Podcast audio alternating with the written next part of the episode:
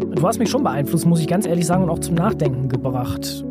Ich finde es, wie gesagt, einfach schön zu sehen, dass ich mit meinem kleinen Projekt hier anscheinend doch ein paar Hebel in Bewegung setzen kann und nachhaltig was verändern kann. Das macht mich ein bisschen stolz. Money Master, so geht Geldanlage für Berufseinsteiger. Ein Podcast der Wirtschaftswoche mit Tina Zeinlinger und Matthias Rutkowski. Herzlich willkommen bei Money Master. So geht Geldanlage für Berufseinsteiger. Wir feiern heute eigentlich schon ja, ein kleines Jubiläum, denn wir sind bereits bei Folge 10 und wie immer dabei ist auch Tina. Hi, Servus auch von mir.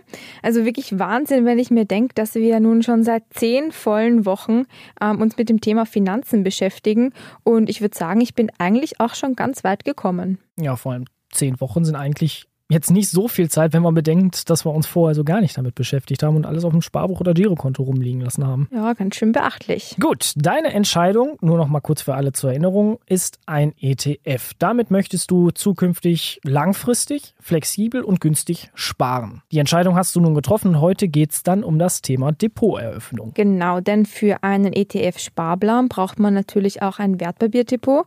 Ähm, und so wie mir das eigentlich etliche Male vor allem aus Kostengründen empfohlen wurde, ähm, habe ich das mal bei einer Direktbank online versucht oder zumindest mal beantragt. Freigeschaltet ist es noch nicht, ähm, dazu später aber mehr. Tja, wie ihr schon quasi bei der Depoteröffnung hört, denkt man natürlich, dass da ein Haufen an Formularen ausgefüllt werden muss, Dokumente eingereicht werden müssen und, und, und. Hashtag Bürokratiehaufen. Daumen runter, Dislike. Ja, die Befürchtung hatte ich wirklich auch. Ähm, erstaunlicherweise hat das ganze Ausfüllen aber auch nicht wirklich länger gedauert als 15 Minuten. Ähm, wenn man bei einer Direktbank bereits ein Girokonto hat oder auch ein Tagesgeldkonto, dann geht das Ganze sogar noch mal flotter, weil dann erspart man sich diesen ganzen Bürokratiehaufen natürlich, weil die ähm, sowieso schon alle Daten von einem haben. Ja, und ich glaube generell kann man aber auch sagen, dass alle die, die jetzt noch kein Konto bei einer Direktbank haben, sich ernsthaft mal überlegen sollten, dort eins zu eröffnen öffnen. Denn meistens ist die Depoteröffnung dann auch schon mal günstiger oder es gibt attraktive Aktionen wie zum Beispiel besonders günstige Sparpläne, gratis Startguthaben und so weiter und so weiter. So, Tina, du hast deine Direktbank ja auch eigentlich ziemlich simpel gefunden und ausgewählt. Genau, ich nenne jetzt zwar keinen Namen, aber ähm, es gibt da ein Informationsportal im Internet, das über ETFs im Generellen informiert und die bieten auch einen wirklich super ähm, Depotvergleichsrechner an, wo man seine monatliche Sparsumme ganz einfach eintippen kann und dann werden einem die kostengünstigsten Angebote ähm, von Direktbanken aufgelistet. Die Kosten sind dann untergliedert in Depotgebühr, die Ordergebühren, ähm, die anfallen, wenn man sich ETF-Anteile kauft und auch Aktionen, also so Sonderangebote sind da vermerkt. Bei vielen Direktbanken ist es nämlich so, dass sie besonders niedrige Ordergebühren für Sparpläne haben ähm, oder bestimmte ETFs besonders billig ausgeben, wenn man die denn mit einem Sparplan bespart. Also eigentlich genau das, was ich ja machen möchte. Und ganz wichtig auch noch, es steht auch immer dabei dann in dieser Tabelle, wie viele sparplanfähige ETFs denn diese Bank anbietet. Denn nicht jeden ETF ähm, kann man auch für einen Sparplan verwenden. Genau, und wie wir bemerkt haben, war das auch in Sachen VL-Sparen so eine kleine Hürde, die wir nehmen mussten. Denn bei vielen Direktbanken ist es so, dass ein normaler ETF-Sparplan, den man quasi mit seinem eigenen Geld aus eigener Tasche bespart, an sich total günstig ist und oft sogar auch kostenlos. Aber wenn man dann allerdings rein mit VL so einen ETF-Sparplan besparen möchte, dann sieht die Welt schon wieder anders aus. Denn ein reines VL-Depot äh, zu eröffnen, das klingt vielleicht jetzt einfach, aber da klettern gerne mal die Gebühren und Preise schlagartig nach oben. Zwischen einem Euro monatlich und bis zu 30 Euro alle Monate kann dann schnell mal so ein Depot kosten. Und dann ist Sparen schon wieder so relativ. Gerade bei VL ist das dann natürlich besonders schmerzhaft, wenn hohe Gebühren anfallen. Das frisst die Rendite ganz schön auf. Ähm, deswegen lohnt es sich da wirklich nochmal im Internet ein bisschen zu recherchieren. Das geht auch ganz flott. Und da findet man eigentlich gerade bei VL, sage ich mal, nur so ein, zwei, drei Anbieter, wo es sich wirklich lohnen würde, einen VL-Sparplan auf ETFs abzuschließen. Konkrete Namen nennen wir jetzt nicht. Wir machen ja schließlich keine Werbung. Aber eins können wir sagen, alle Anbieter, die wir uns angeschaut haben, findet man, wie Tina gerade schon kurz äh, angerissen hat, einfach über Suchmaschinen, Portale und Anzeigen im Internet. Also es ist kein Hexenwerk. Ja, und für einen dieser Anbieter haben wir uns dann ja auch geschlossen entschieden. Warum sage ich wir? Ja, man glaubt es kaum, aber Matthias will jetzt auch in die Geldanlage einsteigen. Warum bloß? Ja, ta, ta, ta. Du hast mich schon beeinflusst, muss ich ganz ehrlich sagen, und auch zum Nachdenken gebracht. Anfangs habe ich mir schon gedacht, so beim Money Master Projekt, okay, gut, du begleitest jetzt Tina einfach mal, guckst, was sie so macht, unterstützt sie ein wenig und dann hat sich's. Aber dann habe ich dann doch irgendwann mal angefangen nachzudenken und ähm, ja, vor, eigentlich vor so drei Wochen für mich den Entschluss gefasst, okay, du musst jetzt auch was machen. Das Wissen, was du jetzt durch dieses Projekt dir angeeignet hast, das haben viele nicht. Und warum machst du dir das jetzt nicht zu nutzen und warum wendest du das jetzt auch nicht praktisch an? Und ja, gesagt, getan. Ne? Ja, sehr schön, das gefällt mir. Ich fühle mich schon ein bisschen wie eine kleine Influencerin.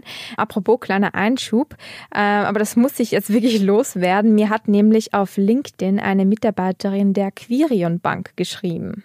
Ja, das ist doch ähm, dieser Anbieter, bei dem, über den wir vor ein paar Wochen gesprochen haben, äh, Stichwort Robo-Advisor, ne? Vielleicht erinnert ihr euch auch ja daran, dass ich vor einigen Wochen eben diesen Robo getestet habe und eigentlich ganz positiv überrascht war von dem Angebot. Kritisiert habe ich den Robo allerdings dafür, dass es ein bisschen eine zu hohe Mindesteinlagesumme gab. Ja, zu hoch können wir so sagen. Für Berufseinsteiger sind 5000 Euro, glaube ich, nicht mal ebenso da. Und ich habe dann auch im Podcast gesagt, dass ich eigentlich von Null starten will und jetzt nicht einfach mal so 5000 Euro wo reinpfeffern kann. Und siehe da, Quirion wird demnächst seine Mindesteinlagesumme senken. Zitat der Mitarbeiterin, Frau Zeinlinger, Sie sind daran nicht ganz unbeteiligt. Ja, ist so ein schönes Kompliment, Tina. Naja, ich finde es, wie gesagt, einfach schön zu sehen, dass ich mit meinem kleinen Projekt hier anscheinend doch bei Hebel in Bewegung setzen kann und nachhaltig was verändern kann. Das macht mich ein bisschen stolz. Ja, aber nicht zu hoch fliegen, ne? So, jetzt zurück zum Thema Depoteröffnung. Also wie gesagt, auf diesem Infoportal im Internet findet man eigentlich ganz rasch den für sich passenden Anbieter, weil das natürlich je nach Sparsumme variiert. Wichtig an dieser Stelle auch das Kleingedruckte lesen, weil mir ist zum Beispiel aufgefallen, dass bei manchen dann dasteht, das erste Jahr ist das Depot kostenlos, dann wird aber dann zum Beispiel sehr wohl was verlangt oder ähm, man muss eine Mindestorder in der Höhe von 50 Euro im Monat tätigen, sonst wird es teurer und bla bla bla. Also lauter so ähm, kleine versteckte Fallen sein. Das Praktische ist, dadurch, dass so ein Depoteröffnungsantrag eigentlich ziemlich standardisiert ist, nicht zuletzt auch durch ein paar gesetzliche Regelungen, unter anderem, das könnt ihr euch zum Beispiel auch bei der BaFin und so äh, an Infos holen. Dadurch können wir eigentlich einfach erzählen, wie das so bei einem Anbieter funktioniert hat. Und bei allen anderen wird das in der Regel dann auch sehr ähnlich ablaufen. Damit das Ganze übersichtlich ist, haben wir den ganzen Prozess mal in fünf Schritte unterteilt. Tina, los geht's, stell mal eben kurz vor. Ganz zu Beginn ähm, heißt es mal die persönlichen Angaben ausfüllen. Also ganz ganz klassisch Anrede, Name, Staatszugehörigkeit, Geburtsdatum und so weiter und so fort. Das geht eigentlich ganz äh, ja, rucki zucki. Einzig bei dem Feld Berufsgruppe muss man sich ein bisschen durchscrollen ähm, und dann das auswählen, was eben am ersten zu seinem Beruf passt. Ja, und bei uns war es zum Beispiel beim Thema Berufsgruppen so, dass bei dem Feld, wo wir das auswählen konnten, das nicht alphabetisch sortiert war, sondern irgendwie ganz komisch und ähm, wir waren erst ganz verwirrt und haben unsere Berufs Berufsgruppe gar nicht gefunden, bis wir dann wirklich uns nochmal in intensiv damit auseinandergesetzt haben und irgendwie, glaube ich, diese über 1500 Berufsgruppen da durchgeguckt haben, bis wir dann endlich die gefunden haben, die zu uns passt. Ja, und danach gibt man dann eben seinen Wohnsitz und seine Kontaktdaten ein, also Postanschrift, E-Mail-Adresse und Telefonnummer quasi als würde man eigentlich salopp gesagt irgendwas in einem Online-Shop bestellen. Schritt zwei ist dann vielleicht ein bisschen verwirrend. Es wird dann nämlich abgefragt, ob man die Eigenschaft US-Person besitzt. Ähm, ja, da will die Bank eigentlich nichts anderes wissen, als ob man seinen Hauptwohnsitz im Ausland hat, länger in der USA gelebt hat oder in den USA steueransässig ist. Da haben wir dann natürlich keinen Haken gesetzt und sind dann auch direkt zum nächsten Punkt übergegangen. Und da sind wir schon bei Schritt drei. Da mussten wir nämlich nämlich angeben, ob wir in Deutschland steuerlich ansässig sind. Bei uns ist das der Fall, also Haken dran und weiter ging's. Aber darüber hinaus gab es noch einen Punkt, nämlich zur Kirchensteuer. Da kann man bestimmen, ob der Online-Broker beim Bundeszentralamt für Steuern seine Zugehörigkeit zu einer Kirchengemeinschaft abfragen soll oder nicht. Wenn er das nicht soll, dann setzt man da eben keinen Haken und dann erhebt das ähm, Finanzamt ganz normal für einen die Kirchensteuer, falls man denn einer Religionsgemeinschaft auch steuerlich anhört und da eben seine Abgaben zahlt. Ja, kurz und knapp, prinzipiell ist es eigentlich finanziell betrachtet vollkommen egal, ob man da einen Haken setzt oder nicht. Ähm, von wem die Kirchensteuer dann letztlich erhoben wird, kann uns eigentlich egal sein. Ne? Oder wie du es in deiner Landsprache sagen würdest, ist mir eigentlich wurscht. Ne? Ja, ist mir wurscht. genau, und dann muss man eigentlich nur noch pro forma bestätigen, dass man eben auf eigene Rechnung handelt und sein eigenes Geld anlegt. Stichwort Geldwäsche und eben Haftung und Eigenverantwortlichkeit. In Schritt 4 gibt man dann an, ähm, dass man mit seinem Privatvermögen handeln möchte. Zur Auswahl gab es dann auch noch Betriebsvermögen, soweit ich mich erinnern kann. Ähm, ja, und dann muss man natürlich auch noch ein aktuelles Konto angeben, das als Verrechnungskonto dienen soll. Also darauf fließt dann sozusagen unser Geld, wenn man sich was ähm, auszahlen lässt. Ja, und last but not least, in Schritt 5 kann man dann wählen, ob man seine Kontoauszüge online selbst abrufen möchte oder per Mail zugeschickt bekommen möchte. Das ist, by the way, meistens auch kostenlos. Oder ob diese eben per Post zugestellt werden soll, was aber in der Regel eigentlich immer kostenpflichtig ist. Dann gibt es immer noch so eine Datenschutzerklärung, die man eigentlich überall einwilligen muss. Das ist halt eben pro forma und so eine Formalitätssache, aber dann hat man es eigentlich auch schon fast. Stichwort fast. Denn nach dieser ganzen Formularausfüllerei muss die Bank klarerweise das Depot noch freischalten. Das macht sie aber natürlich nicht einfach so, sondern dafür benötigt sie eine sogenannte Identitätsprüfung. Das heißt, die Bank will das sicherstellen, dass ähm, man tatsächlich der ist, für den man sich auch ausgibt. Ähm, und bei dir, Matthias, ist das ja via Webcam passiert. Wie ihr vielleicht wisst, ist Tina ja eher, sag ich mal, die analoge Person unter uns, also die gerne was Festes in Form von äh, ja, Schriftstücken in der Hand hat, also Post und Briefe mag sie sehr gerne. Ich bin dann eher der digitale Mensch unter uns und bei mir war es zum Beispiel so, nachdem ich den Depotantrag online ausgefüllt habe, wie wir es eben gerade erzählt haben, habe ich einen Link per E-Mail zugeschickt bekommen mit dem Hinweis, bitte meinen Personalausweis bereitzuhalten. Und entweder konnte ich dann da telefonisch anrufen oder eben über eine Smartphone-App das machen. Und dieser Link, der ist 14 Tage gültig. Ich hätte also eigentlich Zeit gehabt, das zu machen. Ich habe dann einfach gesagt, gut, Personalausweis habe ich griffbereit, habe den eben aus dem Portemonnaie geholt und habe dann eben schnell auf diesen Link geklickt. Matthias hatte dann einfach ganz, ganz schnell angerufen und ich fand das Prozedere wirklich so lustig.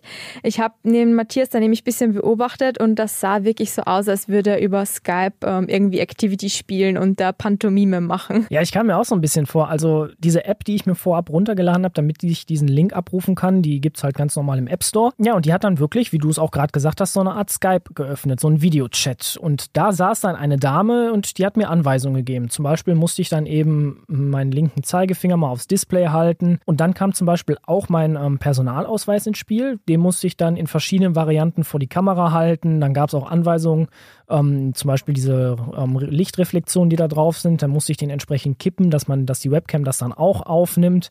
Also ganz komisch, das kannte ich eigentlich noch so gar nicht. Wie lange hat das denn gedauert nochmal? Kann mich gar nicht mehr so dran erinnern. Also ich sag mal, dieses Prozedere mit ähm, dem Fingertouch prüfen und ähm, dem Personalausweis, das waren, glaube ich, schon so gute drei, vier Minuten. Dann hatte ich aber noch so, so zwei, drei Fragen, die ich dieser Dame da gestellt habe. Und da muss ich ehrlich sagen, huh, Kundenservice im digitalen Zeitalter ist dann doch nicht so super. Deswegen Brief und Papier.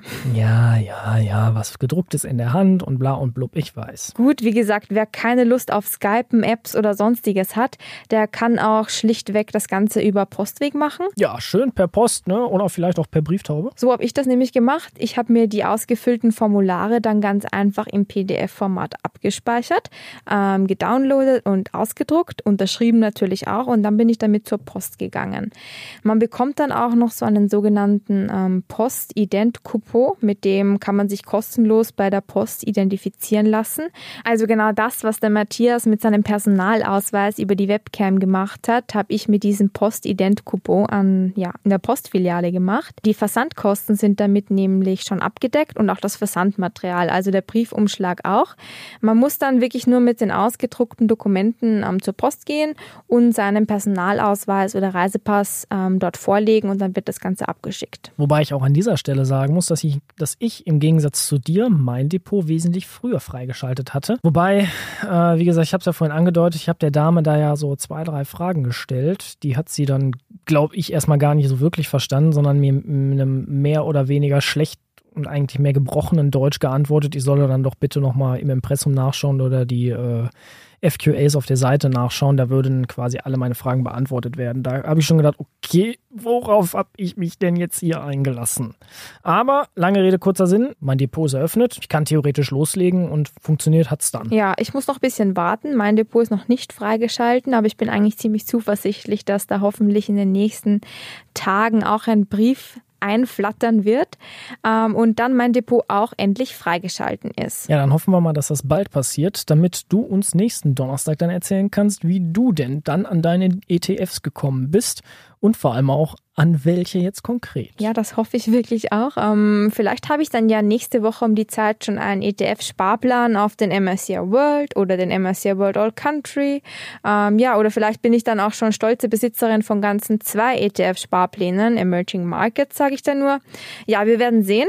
Ich kann es jedenfalls kaum erwarten, davon zu erzählen, wie es sich dann anfühlt, Indexfondsinhaberin zu sein. Ja, wir wollen dann natürlich alles ganz genau wissen, auch die kleinen feinen Details, auch welche Performance die dann bis dahin so hingelegt haben. Aber es heißt dann jetzt erstmal auch Daumen drücken, dass der Postbote den Weg zu dir findet und dein Depot freigeschaltet wird. Also bitte beten für mich, beten für mich und den Postboten, sonst stehe ich nächste Woche dann mit leeren Händen da und habe nichts zu erzählen. Notfalls mache ich es dann, weil mein Depot ist ja schon freigeschaltet. Nee. Ich könnte theoretisch zwar schon loslegen, aber ich glaube, da machst du mir den Strich durch die Rechnung, ne? Genau, wenn, dann starte ich zuerst. genau, Ladies first. Ja, ja, aber wir denken jetzt einfach mal positiv. Der Postbote findet dich und zur Not kann er ja noch eine Brieftaube schicken. Tina, wir sind am Ende dieser Folge angekommen und wie immer, ihr kennt's, Zeit für einen Recap. Nenn uns doch mal deine drei wichtigsten Punkte, die du aus dieser Folge für dich mitgenommen hast. Punkt 1. Wenn man seine Direktbank fürs ETF-Depot auswählt, dann lohnt es sich da wirklich nochmal ganz genau drauf zu gucken, was denn jetzt genau unter welchen Konditionen auch wirklich gratis ist. Denn hinter den meisten Angeboten verstecken sich dann doch Kosten. Zum Beispiel muss man dann ab dem zweiten Jahr Depotgebühr zahlen oder jedes Monat ETFs um einen bestimmten Geldbetrag kaufen. Punkt 2. Vor allem beim VL-Sparen trennt sich die Spreu vom Weizen. Nicht alle ETFs sind VL-sparplanfähig und bei vielen Anbietern kostet ein Depot, das man fürs VL-Sparen haben möchte, gleich deutlich mehr. Bei 27 Euro VL schmerzt das natürlich. Punkt 3. Der Antrag auf eine Depoteröffnung ist keine Hexerei. Die Daten, die abgefragt werden, unterscheiden sich nicht sonderlich von denen, die man angeben muss, wenn man sich auch auf einem Online-Shop registriert. Ähm, nach der ganzen Formularausfüllerei gibt es dann ein Identifikationsverfahren per Webcam oder per Post, wobei ersteres zugegeben wahrscheinlich ein bisschen schneller ist. Gut, wir sind am Ende dieser aktuellen Folge. Das war Folge 10 von Moneymaster. So geht Geldanlage für Berufseinsteiger, dem Wirtschaftswoche Podcast. Wir danken euch fürs Zuhören und Tina, dir gehören die letzten Worte. Wir freuen uns, dass ihr auch bei Moneymaster der Jubiläumsfolge Folge 10 nochmal mit reingehört habt. Ich sage danke fürs Zuhören, hoffe, dass ihr auch nächstes Mal wieder mit dabei seid und sag Holleri und Hollera, Servus, Pürti und Baba. Tschö. Das war Money Master. So geht Geldanlage für Berufseinsteiger von Tina Zeinlinger und Matthias Rutkowski. Unser Podcast wird produziert von Sandra Beuko, Anna Höhnscheid, Ellen Kreuer und Lutz Knappmann. Die nächste Folge erscheint am Donnerstag um 15 Uhr. Herzlichen Dank fürs Zuhören und bis zur nächsten Woche.